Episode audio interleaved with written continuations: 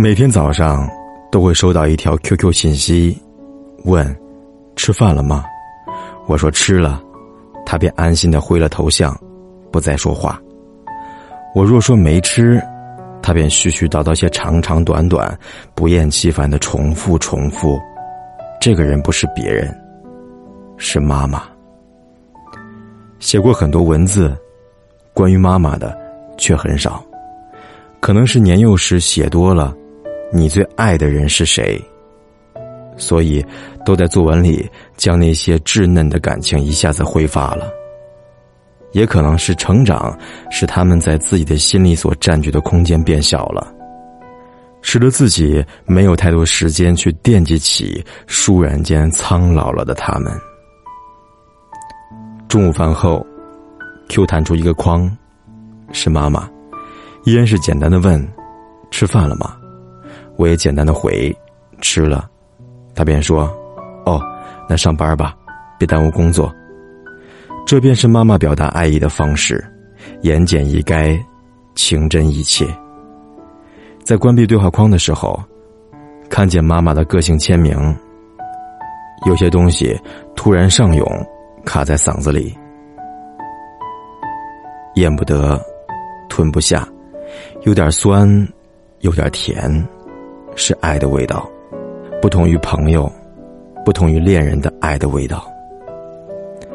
对于妈妈的感情是复杂的，并不仅仅是简单的爱，还有过许多抱怨。譬如在初中毕业时，什么都不懂，对于社会一无所知，所以横冲直撞走了许多弯路，迷茫、彷徨，甚至无所谓。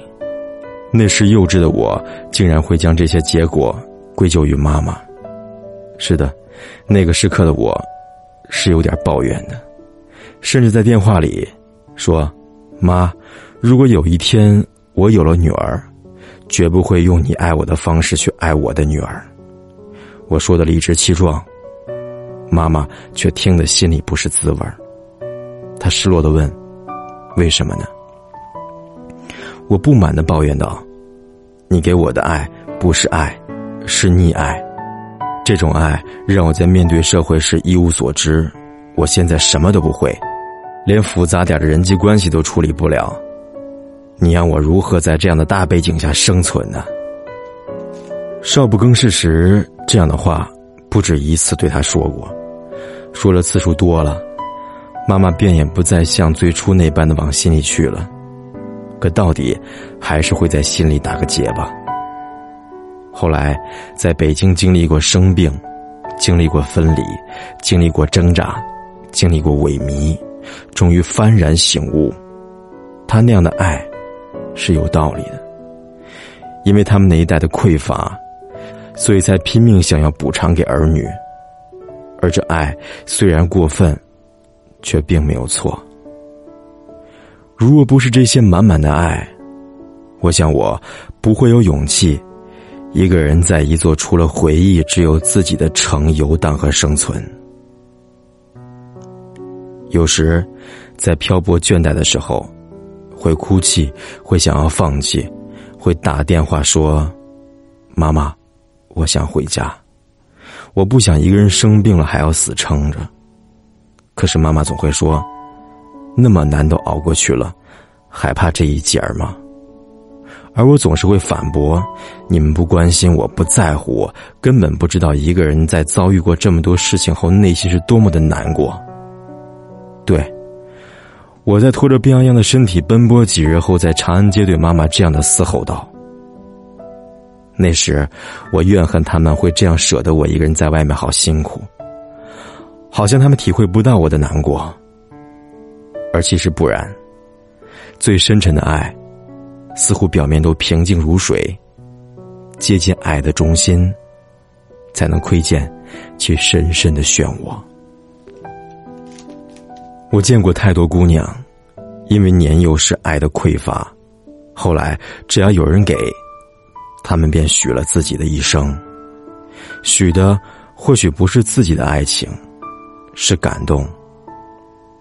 而我想，我不会，不会因为感动假装相信爱情来过，也不会因为他人的一段好，大了自己的一生。我想，这种性格的形成，很大程度上源于他们无私的爱。因为不曾匮乏，所以不会随便接纳，所以才能在感情面前爱的大方得体。不用因为他人的一点感动，而使自己卑微到尘埃。妈妈的个性签名很简单，但总是发自肺腑。譬如我生日时，她会在个性签名上说：“祝女儿生日快乐。”在我沮丧时，会签上“希望女儿开心”。好像她的个性签名是我的心情表。最近每天下班后都会打一通电话和他絮叨几句，也没有特别的事情，无外乎是想听听他的声音，说说每天的心情。当然，很多时候都是报喜不报忧。这是每个漂泊在外的孩子必须学会的本领。而今天，他的签名是：不知怎的，每天都想和女儿聊聊天。我不知道外人看到这句话时是怎样的感触。总之，他感动了我。当外面只有自己没有别人的时候，回头看，还有人在等。在盼，在关怀的感觉总是暖的。我想，这便是最好的陪伴吧。不在身边，却又在心上。为什么你离开了我？没有你的电话，没有一封信。我每天晚上在这里，哪里也不想去。可是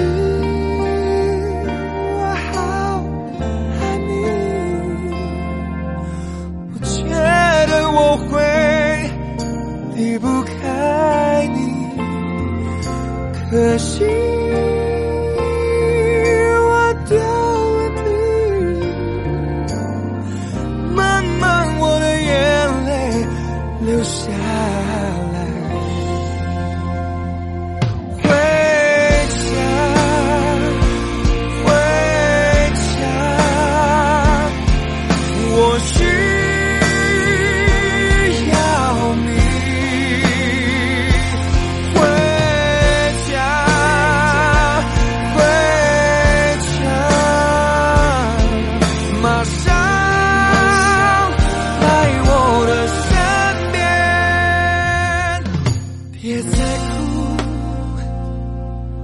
就让他走，再多痛苦的等候，相信我也能承受。闭上眼，不再留恋，你却一遍又一遍出现在想你的眼。别说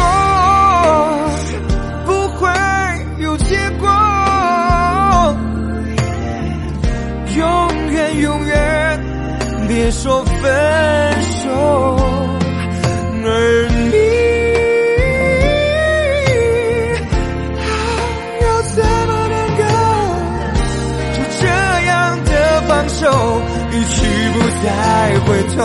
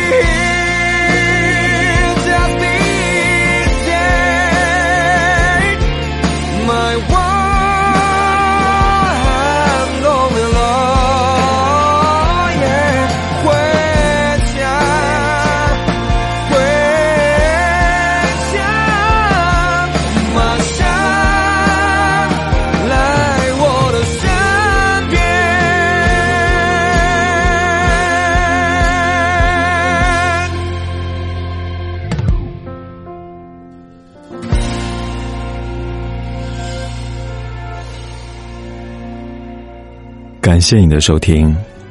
如果想了解更多资讯，可以关注我的新浪微博“凯旋的凯”，紫色的紫，或者搜索我的微信图文订阅号“凯凯 Voice”，K A I K A I V O I C E，或者直接在微信公众账号当中搜索“凯子”。晚安，Good night。